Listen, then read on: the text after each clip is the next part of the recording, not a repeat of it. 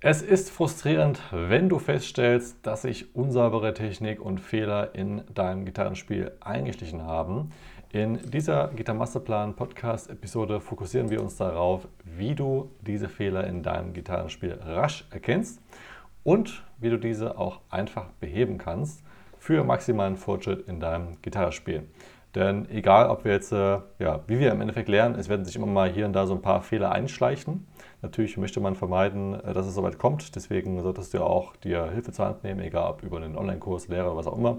Aber nichtsdestotrotz gibt es äh, wie zum Beispiel auch so Fehler beim, beim Üben, wo man vielleicht sagt, okay, ich habe die ganze Zeit schon das ein oder andere geübt, wie ich es eben bisher immer gemacht habe. Und ähm, dann können sich aber hinterher trotzdem wieder Fehler einschleichen, dass man zum Beispiel sich so Gewohnheiten irgendwo wieder abgewöhnt, beziehungsweise eben äh, neue auch zulegt und plötzlich merkt man zum Beispiel, dass es beim Üben nicht mehr so richtig vorankommt.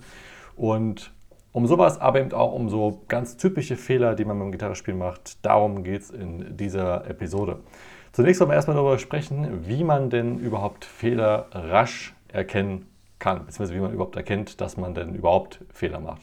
Chris, vielleicht kannst du direkt mal was zu dem Thema sagen, vielleicht auch noch, wenn du eine Referenz hast äh, von, von deinem Gitarrenspiel? Also sprich, damals als vielleicht, jeder, vielleicht warst du selber in der Situation, wie du hast du es behoben oder gibt es da irgendwelche ja, Referenzwerte deinerseits? Ja, ich kann mich sogar sehr gut daran erinnern. Und vielleicht ähm, die unspezifischste Aussage oder, oder eine sehr unspezifische Aussage wäre zum Beispiel, wenn man sich jetzt nicht sicher ist, aber man hat irgendwie das Gefühl, dass sich etwas seltsam anfühlt dass man zum Beispiel noch nicht selber weiß, okay, ist das jetzt korrekt oder nicht. Es fühlt sich einfach rhythmisch zum Beispiel unsauber an. Das ist schon mal so ein gutes Indiz, wenn man sich nicht sicher ist. Weil wenn du jetzt irgendwie überzeugt bist, dass das absolut toll klingt, sagen wir zum Beispiel, du spielst zum Metronom oder zu einem Schlagzeug-Track und du hast das Gefühl, ja, das ist so, so richtiger schönes Zusammenspiel mit dem Schlagzeug oder eben Metronom, dann bist du davon überzeugt. Wenn du da schon irgendwie so das Gefühl hast, hm, irgendwas, so richtig cool klingt das nicht, dann ähm, ist das definitiv ähm, schon mal ein, ein, Hinweis, dass hier Fehler vorliegen könnten. Ähm, guter Punkt wäre zum Beispiel, wenn man die Möglichkeit hat, wobei die hat heute schon fast jeder äh, durch Smartphone zum Beispiel, Aufnahmen zu machen. Das heißt, direkt mal oder vielleicht sogar in ähm, einem professionelleren Umfeld, sagen wir, du hast ein Audio-Interface und nimmst direkt in den Computer auf, äh, dann siehst du das anhand der Wellenlinie auch schön, ob du rhythmisch korrekt spielst oder nicht. Also alle, die schon mal so ein Aufnahmeprogramm wie GarageBand, Logic oder Pro Tools, was auch immer, gesehen haben. Aber es ist zum Beispiel auch ganz gut ähm, mit dem Smartphone einfach mal eine kurze Spur aufnehmen beziehungsweise auch die Möglichkeit, vielleicht ein Video direkt vom eigenen Spiel aufnehmen. Kann man auch selber mal kritisch darauf achten, wie ist die Handhaltung, ähm, merkt man, dass die Hände vielleicht nicht so richtig synchronisiert sind. Das merkt man übrigens auch äh, im Feeling, wie schon äh, vorhin auch erwähnt, dass sich irgendetwas komisch anfühlt. Beziehungsweise, ähm, auch wenn man Greif- oder Schlaghand spezifisch äh, in einem Spiegel betrachtet was auch eine gute Möglichkeit ist, dass man mal vor einem Spiegel übt und darauf achtet, hm, wie sieht das Ganze genau. aus? Das sind gerade so Sachen, die man immer wieder machen kann, wie ich vorhin eingangs schon sagte, so ein paar Sachen, die schleichen sich hin und wieder vielleicht mal wieder mit ein. Und gerade so ein Spiegel, beziehungsweise auch, was du vorhin gesagt hast, was die Aufnahmen angeht und das Rhythmische, das kann man, glaube ich, immer trainieren. Und gerade wenn man es mal längere Zeit nicht trainiert hat, äh, die, die Rhythmik, äh, fällt mir bei mir immer wieder auf, wenn ich ein paar Aufnahmen mache und da ist jetzt ein bisschen länger Zeit dazwischen, wo ich mal keine Aufnahmen gemacht habe, ja. dann höre ich sofort immer wieder so ganz kleine Nuancen bei der Rhythmik, wo es einfach nicht mehr so richtig tight ist. Und äh, da sollte man dann auf jeden Fall drauf hören und das eben erkennen, dass man da wieder dran arbeiten kann oder einfach, dass man da wieder ein bisschen mehr Routine reinbringt und äh, das nicht so dann schleifen lässt. Und gerade auch einen Spiegel hinstellen oder einfach äh, das per Video aufnehmen, was, wie gesagt, ähm, hat es ja auch erwähnt, dass es heutzutage eigentlich kein Problem mehr sein sollte mit Smartphone. Kann man einfach hinstellen beim Üben und dann wird man das einmal auf die, auf die Greifhand bzw. auf die Schlaghand fokussieren. Schlaghand ist übrigens hier in dem Fall auch nochmal mit so die, die wichtigere, zumindest wenn es so um technische Sachen geht. Aber vielleicht auch gerade beim Spielen von Akkorden ja, ähm, kann man auch gerne mal auf die, auf die Greifhand die Kamera halten, damit man da vielleicht sieht oder auch beim Spielen von Skalen, dass vielleicht die Finger dass man die zu sehr vom, vom Griffbrett abhebt. Das sind alles solche Sachen. Genau, also ich habe es zum Beispiel sehr gemerkt, das war einer der ersten Songs, die ich aufgenommen habe von Black Sabbath, Paranoid. Ist eigentlich ähm, ja, für Anfänger leichter zu spielen, hat zwar doch ein relativ hohes Tempo, zumindest für den Anfang, aber aufgrund der Achtelrhythmik doch äh, relativ rasch zu bewältigen. Und da weiß ich noch, das war so ein Punkt, ähm, da hat das Aufnehmen ungemein geholfen, weil ich echt gemerkt habe, okay, hm, shit, da gibt es aber ein rhythmisches Problem. Und umso früher, dass man das realisiert, umso besser. Also wir kommen ja dann natürlich äh, im Laufe des Podcasts äh, dazu, wie man das einfach behebt. Aber da das äh, kritisch festzustellen, ist ähm, eine sehr gute Möglichkeit. Und weil wir bei Rhythmik waren oder sind, ist auch das Mitzählen ähm, ganz gut. Das heißt, wenn du zum Beispiel, wir waren bei Black Sabbath Paranoid, Achtelnoten, zählt man ja zum Beispiel 1 und 2 und 3 und 4 und und so weiter, damit man immer weiß, okay, erwischt man jetzt die Hauptzählzeiten genau oder schleichen sich da schon Fehler ein. Vielleicht ist manchmal was automatisiert, sprich die Schlaghand macht zum Beispiel die Bewegungen ja eben automatisiert. Man denkt gar nicht mehr so viel mit dabei und es hat sich vielleicht äh, ein Fehler eingeschlichen. Da hilft es auch, wenn man das Ganze nochmal vom Tempo ordentlich runterfährt, weil man kann natürlich nicht auf 160 Beats per Minute mitzählen, äh, schafft man wohl kaum. Ähm, aber dass man da Tempo runterfährt, keine Ahnung, zum Beispiel 60 oder 80 Beats per Minute und mal sauber mitzählen und sich selber dadurch nochmal überprüft, ob das wirklich korrekt ist oder nicht. Genau. Also primär ist wirklich das Wichtigste, dass du Fehler einfach frühzeitig erkennst das kann dann zum Beispiel sein durch Aufnahmen, durch Videos oder durch ähm, Bilder oder eben auch so Sachen wie du machst längere Zeit keinen Fortschritt oder dir fällt irgendetwas schwer, dass du, wo du schon längere Zeit dran übst, können auch zum Beispiel ähm, so Sachen sein. Und jetzt vielleicht mal, nachdem wir das wissen, zur, zur Fehlerbehebung, wie du dort vorgehen solltest. Das allererste, was erstmal extrem wichtig ist, ist, dass du ins Spiel guckst und immer offen und auch transparent und ehrlich zu dir bist und einfach dir erst eingestehst, okay, da ist ein Fehler. Ich zum Beispiel war damals gerade, was so Technik angeht, dachte ich immer, okay, ich kann super schnell spielen und die Aufnahmen klangen zwar auch nicht so, aber ich wollte das immer nicht so wahrhaben, habe dann immer drüber weggespielt und dachte, das wird schon irgendwie alles und dachte, ja, ich spiele einfach so schnell weiter und dann wird es schon besser, aber ja, es ist nicht wirklich besser geworden.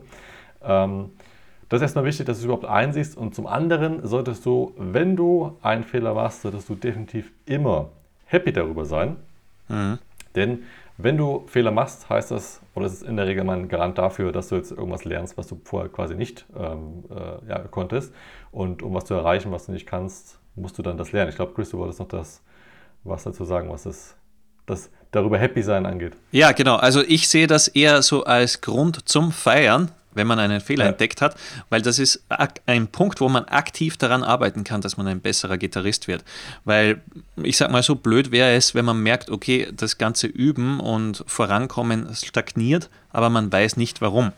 Wenn du weißt, ja, warum, okay, du hast gesehen, greifst zum Beispiel mit zu exzessivem Druck oder äh, die Fingerunabhängigkeit, die Synchronisation ist nicht gut genug oder die Wegstrecke, also die, diese Picking-Bewegungen zum Beispiel in der Schlaghand, dass die zu weit ähm, von den Seiten weggeht, dass du nicht so dadurch auf so ein hohes Tempo kommst, äh, dann ist das eigentlich schon mal ein sehr, sehr guter Punkt, wo du ansetzen kannst und wo du wirklich, ja, klingt vielleicht blöd, aber glücklich darüber sein kannst, dass du den Fehler entdeckt hast, weil es wäre schlimmer, wenn du sagst, okay, ich übe jetzt noch ein halbes Jahr weiter, aber ich weiß nicht, warum das Ganze nicht so klappt. Und genau, ist vielleicht, ist, ist ja. vielleicht wir, wünschen, wir wünschen allen äh, natürlich die beste Gesundheit, die es überhaupt gibt, aber jetzt mal angenommen, ähm, jeder kennt so Situationen, wo es Menschen gibt, die haben irgendeine Krankheit oder irgendwas fehlt ihnen, die haben irgendwo Schmerzen und die waren schon bei Tausenden von Ärzten und niemand kann ihnen so wirklich sagen, was sie haben ist jetzt natürlich ein sehr krasses Beispiel und wie gesagt, das wünschen wir niemandem. Aber das ist natürlich viel schlimmer, weil du gar nicht weißt, was du dagegen tun kannst, als wenn dir zum Beispiel jemand sagt, okay, wissen Sie was, Sie haben das und das und wir müssen jetzt versuchen, das und das zu machen. Dann hast du ja wenigstens einen, einen Weg und du hast äh, irgendwo ein Ziel, was du erreichen möchtest. Aber so stehst du komplett im Leeren. Wie gesagt, das ist ein krasses Beispiel, aber so ungefähr kann man das eigentlich auch beim Gitarrespielen sehen, wenn man jetzt nur weiß, okay, es geht irgendwie nicht weiter, man wird frustrierter, aber man weiß eigentlich gar nicht so richtig, woran es liegt und man kann auch das, das nicht lösen. Also man kann auch keine ja, Lösungen irgendwie finden dazu. Mhm. Genau. Ja, wichtig ist, dass man das Problem identifiziert, dass man auch versteht, warum einem das im Spiel zurückhält. Ähm, wichtig ist vielleicht auch noch zu sagen, dass ich, ich finde es persönlich sehr gut, wenn man da selber kritisch ist bei der Fehleranalyse und sich auch angewöhnt, dass man nach Fehlern im Spiel von Zeit zu Zeit sucht. Also man muss jetzt nicht irgendwie das, das Ganze äh, übertreiben, dass man sich denkt, okay, ich kann gar nichts.